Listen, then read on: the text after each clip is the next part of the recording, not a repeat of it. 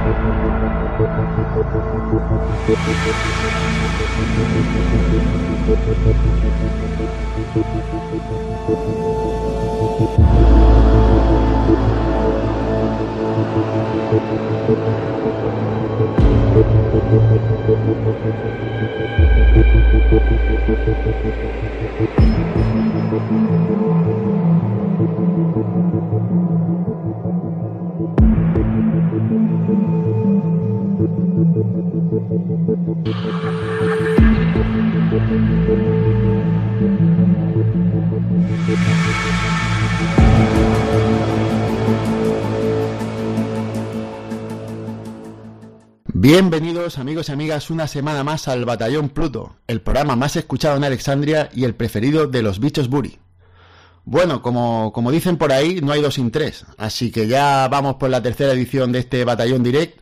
Ya sabéis, más cortito, eh, directa y, simplemente a lo que es el tema de, de debate, lo que vamos a hablar, vamos a debatir sobre un tema concreto. Y bueno, pues esta semana estamos los de siempre, excepto ya sabéis, nuestro querido Sergio, que sigue ahí dándole duro. Así que vamos a hacer las presentaciones. Muy buenas, Tony, ¿cómo estamos? Bueno, pues una semana curiosa. Ayer eh, mi mando de Xbox One decidió dejar de funcionar y empezar a sacar humo. Em, ¿Cómo? ¿Cómo? ¿Cómo? ¿Repite eso? Eso, pues que conecté el mando de Xbox One, no funcionaba, le metí las pilas a ver si había, si necesitaba electricidad o algo y empezó a sacar humo. Y digo, me han vendido el mando de Snoop Dogg y no sé, cosa extraña. Y más, y más cosas que me han pasado que, bueno, ya... Pero también cosas buenas que aún no se pueden contar, pero que dan mucha ilusión. Me alegro, me alegro mucho. Bueno, y también tenemos, como siempre, a nuestro querido Aitor. ¿Qué tal, Aitor? Muy buenas, pues muy, muy contento, la verdad. Eh, la semana pasada, si os acordáis, estamos hablando de, de Dark Souls, el primer Dark Souls y tal. Ya me lo acabé, pero es que esta semana me ha acabado el 2 y estoy que no quepo de mi orgullo. Es que, es que acabas de alcanzar la madurez, ¿eh? la mayoría de edad de los videojuegos. Exactamente, sí, sí, estoy esperando que From Software me mande un pin o algo por correo porque ya por fin puedo quitarme esa espinita de, oye, me he pasado la saga Souls. Bueno, solo decirte que, que Front Software hace como en los juegos. Mm, no te vas a enterar de nada cuando, cuando acabas. bueno, pues nada, pues me alegro mucho de que hayas alcanzado la mayoría de edad en videojuegos, la madurez. Bueno, yo solo comentar que también respecto al programa anterior, que, que no sé si os acordáis que hablamos de que Nio, que estaba todavía caro y tal, pues resulta que ha bajado.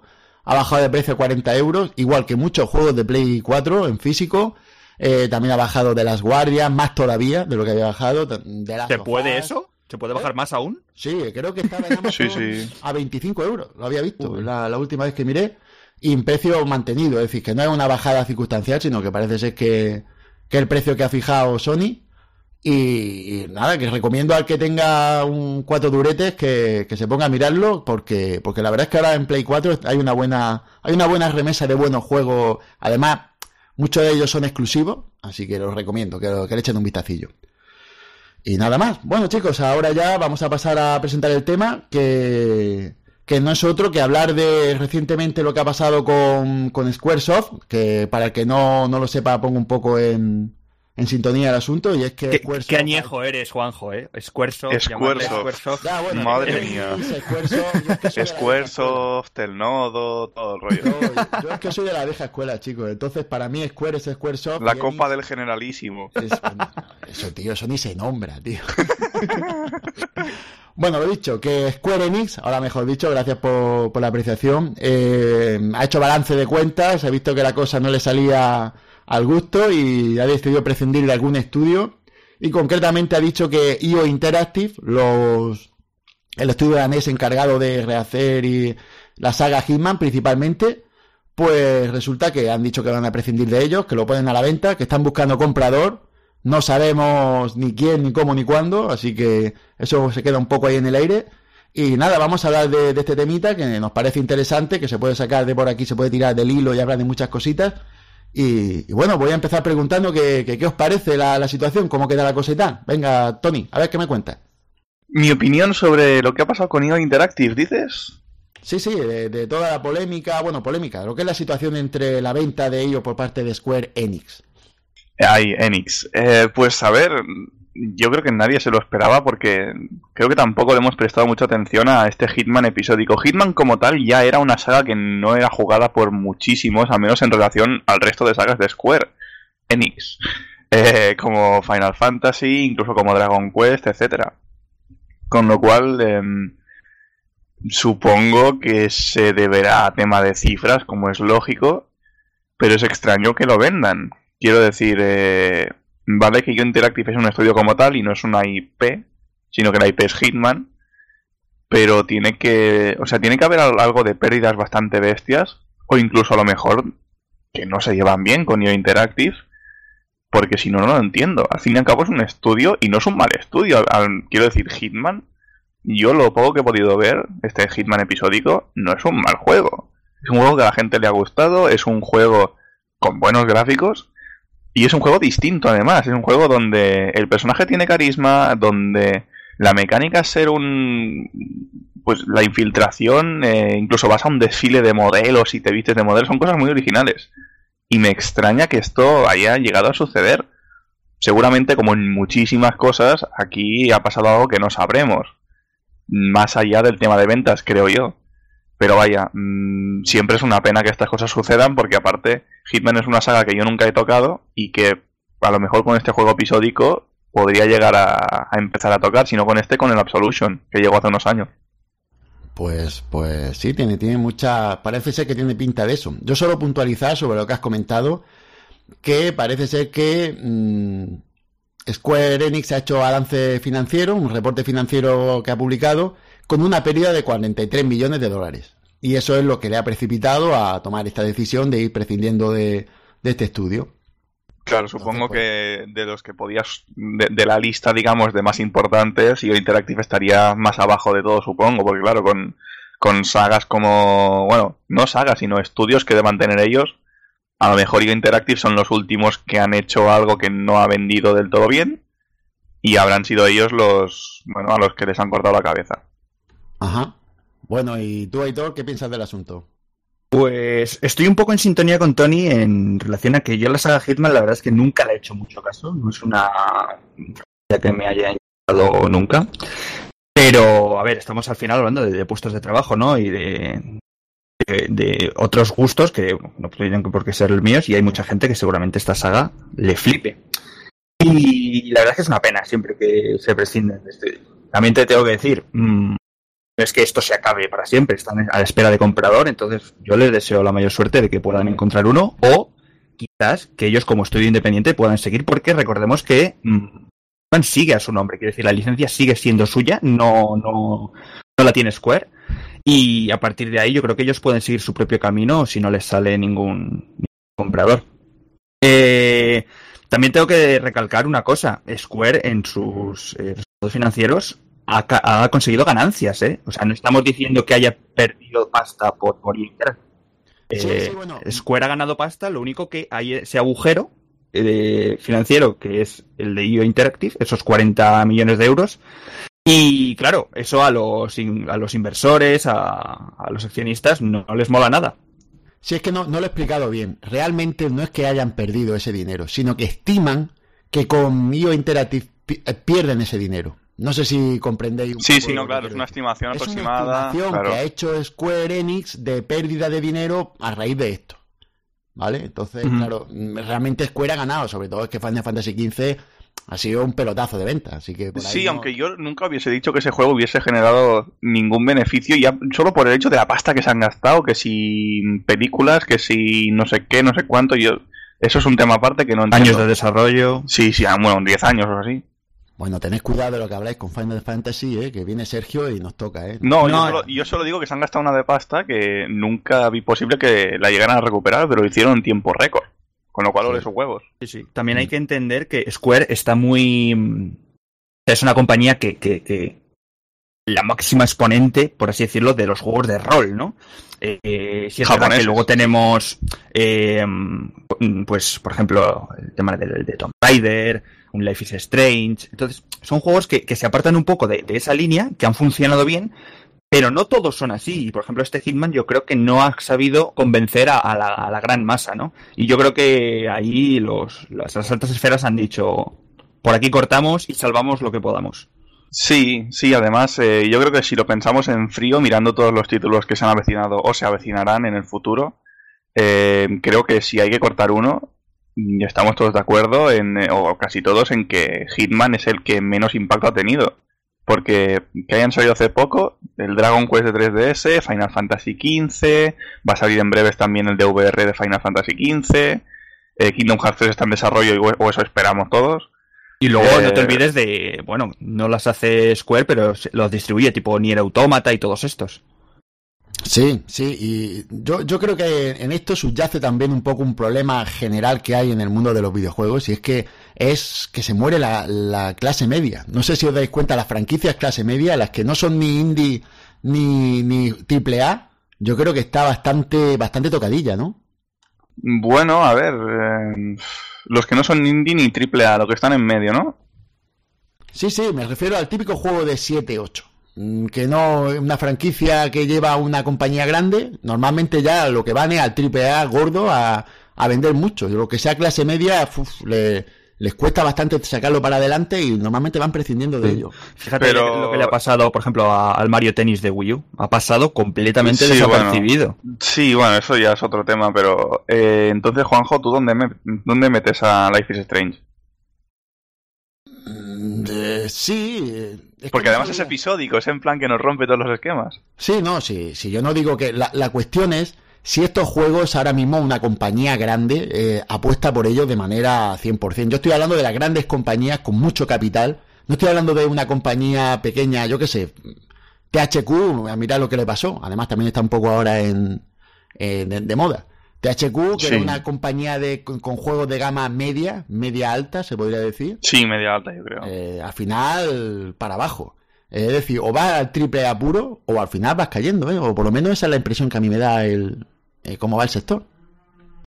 Sí, a ver, es a temas distintos, cada situación es distinta, pero pero sí que al menos tenemos la seguridad de que Square ha decidido esto para seguir a flote y que tiene muchas otras franquicias para seguir a flote, que es algo que al menos a mí me alegra, porque yo no quiero morir sin probar el Final Fantasy XV ni el Kingdom Hearts 3, aunque eso ya a lo mejor... Bueno, si ha salido el 15 sale el Kingdom Hearts 3, punto y final.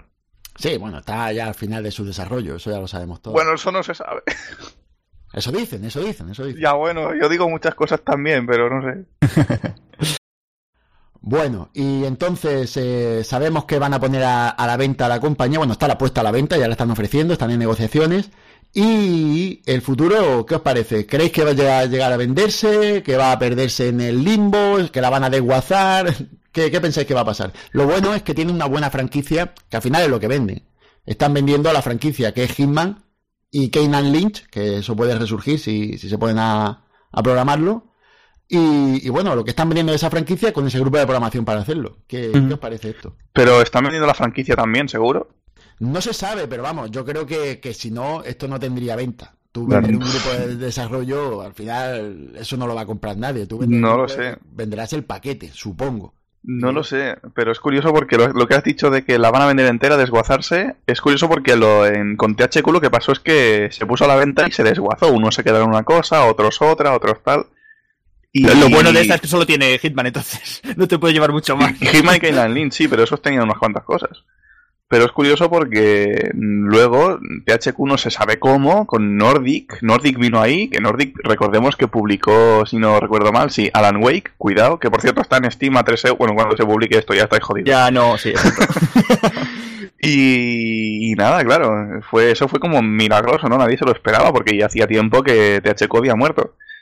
Pero si IO Interactive puede resurgir de alguna manera, ole ellos, porque aparte recordemos que hay gente con trabajo ahí, ahí hay sueldos en juego y gente que se puede quedar en paro, que no lo deseamos, por supuesto. supuesto. Al final lo que a la gente le interesa mm, es ver Hit. A los que le guste Hitman quieren ver Hitman. Les da igual eh, que se llame IO Interactive la que esté detrás o la, la cambien de nombre. ¿no? Al final quieren Sí, el bueno, talento de esa gente, se llamen como se llaman. Sí, o a lo mejor no. Recordemos que eh, Tomb Raider en el Resurgir de 2013 eh, no fue como tal. em, ¿Cómo se llamaba esta empresa que lo llevaba? Eh, Crystal Dynamics. Eh, sí, pero creo que había otra. mm, ¿Eidos? Eidos. No fue, o sea, Eidos, que yo sepa, era quien lo llevaba, pero Crystal Dynamics creo que se puso después, justo en el de 2013, que no estaba antes. Corregidme si me equivoco, no estoy seguro. Yo creo que sí, que tienes razón, que la IP era de, de Eidos, pero claro, después en ese Sí. burrillo de, de grupos que compró Square Enix, que se puso ahí, que tienen un holding de empresas que parece Sí, sí, que lo sí. tienen montado, pues no sabemos quién al final eh, y de, cambiarán de desarrolladores de uno a otro, porque cada Ahí está. son todos trabajadores de, de Square. Enix. Pues me, me, me avecino a especular de que Square Enix puso la pasta, eh, Eidos la IP y Crystal Dynamics el talento. A lo mejor me equivoco, no sé, es mi idea romántica y perfecta. Pero si fue así, es una manera de decir, oye, no iba bien una saga, a lo mejor con Hitman puede ir mejor. Pues imagínate si Hitman tuviese un resurgir como el de Tomb Raider, que quedó ya, para mí, ahora me mataréis todos, por encima de Uncharted, al menos de la trilogía. En parte sí. Decir, En parte sí. Incluso de la historia también, del 4 también. La historia del 4, bueno, eso lo dejamos para otro día. Bueno, eh, si no, no nos podemos hablar un poco, ¿no? Pero depende de cómo mires el juego, si como espectáculo o como juego en profundidad, pues eh, puedes pensar que es mejor uno u otro. Eso ya Sí. de- depende de gustos. Yo lo miro como todo, pero bueno, hay que reconocer que Uncharted 4 es el juego con mejores gráficos de la historia, punto y final. Si por lo menos a, a primera vista llama muchísimo. Un brillando. Bueno, y entonces ahora vamos a meternos en un asuntillo y es ¿por qué creéis que han prescindido de este, de este grupo? Bueno, mm, aparte de, de otros, porque tienen muchos, lo que acabamos de decir, tienen un holding. Y dicen por ahí los mentidores que puede ser porque la saga Hitman, como bien habéis dicho, no tira mucho, y porque este último, al ser episódico, puede ser que haya, que haya tenido problemas, que no haya sido bien aceptado. Entonces, ¿qué os parece a vosotros esto de los juegos episódicos? Uf, a ver, yo experiencia propia solo compro juegos episódicos cuando están terminados. Em, por lo general, no son malos juegos. De hecho, Resident Evil Revelations 2 para mí es un juegazo Bueno, espectacular. Para mí, para mí. y, y Life is Strange, que sobra decirlo, y bueno.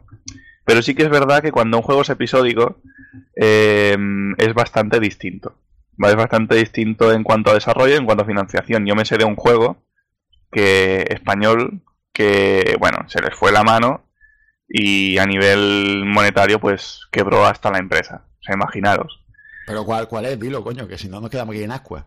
Uno, es uno. Sigamos con la grabación. Ok, ok, ok. No Y, y claro, a lo mejor a Square le ha pasado esto, que estos que os digo han quebrado, pero Square a lo mejor dijo, vale, metemos más pasta, más pasta, más pasta, y al final han dicho, mira, tío, hemos metido una de pasta que no, no hemos recuperado nada. Y a lo mejor ha sido por eso. También es que sacaron una edición especial, no sé si la recordáis, con una figura súper chula, pero era mucha pasta, y creo que no estaba ni el juego completo, que era el primer episodio o así, eso ya no lo recuerdo bien. Pero mm, yo creo que no se llevó del todo bien y que es lo que ha llevado a este juego a estar como está. Sí. Bueno, ¿y tú, Aitor, has jugado un juego de este tipo? ¿Qué te parece el asunto de los juegos episódicos? a ver, mm, a mí me parece sobre todo un milagro que este tipo de juegos eh, sobreviva. Quiero decir, estoy un poco en sintonía de Tony de que eh, al final lo más económico es esperarte eh, a que se acabe la temporada y comprar el pack completo. Es que mm, comprar episodio por episodio, al final es que a mí no me gusta nada el que te corten radical cuando ellos quieran de jugar. Y decir, ya, ¿me tengo que esperar dos meses para y pagar más pasta? No, a mí dámelo todo completito y para adelante. Y por eso mm, tiene mucho mérito que propuestas como Life is Strange hayan triunfado, la verdad. Mm, Decía antes Tony de que no suelen ser malos juegos los, los que tienen este formato episódico. Yo tengo que recalcar eh, que Telltale está abusando muchísimo de, de esto y se está empezando a notar en algunas de, de las franquicias. Creo que Batman no ha salido tan bien como esperaba, eh, algún que otro juego tampoco. El que más lo está petando es The Walking Dead, pero Sí, el resto sí, sí. ya se nota, ¿eh? Bueno, yo, creo que también dependerá del género que se preste un poco más a esto o no. ¿no? A lo mejor lo- este tipo de juegos que hacen Telltale le- les viene mejor. Lo que pasa es que ya uno lo huele. Dice, bueno, me espero a que salga el juego completo y me sale más barato, porque al final a- ahorra, ahorras costes. Y- Sí, aunque una cosita que quería decir de que he dicho de que todo en su mayoría tiene buena calidad. Quiero recordar, eh, no sé si, si está en vuestra memoria lo que pasó con el juego episódico de Afro Samurai hace poquito. Bueno, que lo tuvieron que retirar y todo, ¿no? Sí, salió el episodio 1, era muy malo, pero malo, malo, y dijeron, bueno, lo sentimos, he- hemos hecho un mojón de pavo, vamos a retirar esto, devolvemos el dinero y el episodio 2 ni siquiera, vamos, lo cancelamos ya. Es, bueno, la, la excepción que confirma la regla quizás. Ya, pero eso es que fueron demasiado buenos para lo que se suele ver, ¿no? Lo, normal es que si lo has comprado, lo has comprado y, ya está. Que devuelvan el dinero y tal, eso para mi gusto fue, fue un, muy buen gesto por parte del, desarrollador. Muy humano, sí, sí. Yo, yo quería hacer un poco de abogado del diablo con esto, porque lo normal es que no te gusten los juegos episódicos, ¿no? Pero esto lo hablamos un poco por línea interna y tal, y ahí surgieron algunos comentarios y quisiera traerlos. Y fue cuando se, se habló un poco de, de que es un modelo de negocio que puede hacer que sea viable una franquicia, que no sea muy, muy para allá. Entonces, pues una manera de venderla poco a poco, pues, pues sea esta. Y el, problema que yo veo es que depende de la franquicia. Esta franquicia en concreto es una franquicia que no vende mucho per se. Entonces, claro, los que van a comprar los episodios van a ser solamente los, los fans acérrimos de Hitman, ¿no? Porque a mí a lo mejor me puede interesar Hitman, pero eh, no, no para comprarlo por episodio. Yo me esperaría que saliera el juego completo. Pero si esto lo hicieran con un juego mm, así de muy alto nivel, de muy alta calidad, yo que sé, digamos, con lo que hemos nombrado antes, un Charter 4, ¿vosotros creéis que este modelo de negocio tendría viabilidad? Mm, sí y no, depende de cómo lo hagan. Yo que hagan algo del estilo Ground Zeroes, pero sin, o sea, algo distinto, que vendan un prólogo antes, no por 40 pavos, pero sí a lo mejor por 10, 12, 15. Si es un juego AAA que la gente tiene mucho hype, yo no lo veo mal. Mm, al menos si se lo ocurran un poquito, a lo mejor una edición en plan Early Adopter, yo qué sé. Eh, yo no lo veo mal. Es como matar un poquito el hype y empezar a ganar pasta. Si se hace bien, puede estar bien. Pero para juegos AAA como tal, imagínate, yo qué sé, mm, eh, que te sacan, eh, que, me cuentas aquí, un Sonic episodio... Uy, mierda, eso ha sucedido, nada, nada, no, no he dicho nada. Eh, un, Zelda, hostia, vaya cagada, ¿eh? Un Zelda episódico. Vale, pues hombre, sería un poco raro, ¿no? Sería como, ¿por qué un Zelda episódico? que o un Final Fantasy. O un Final Fantasy episódico, ya estamos aquí con las bromitas.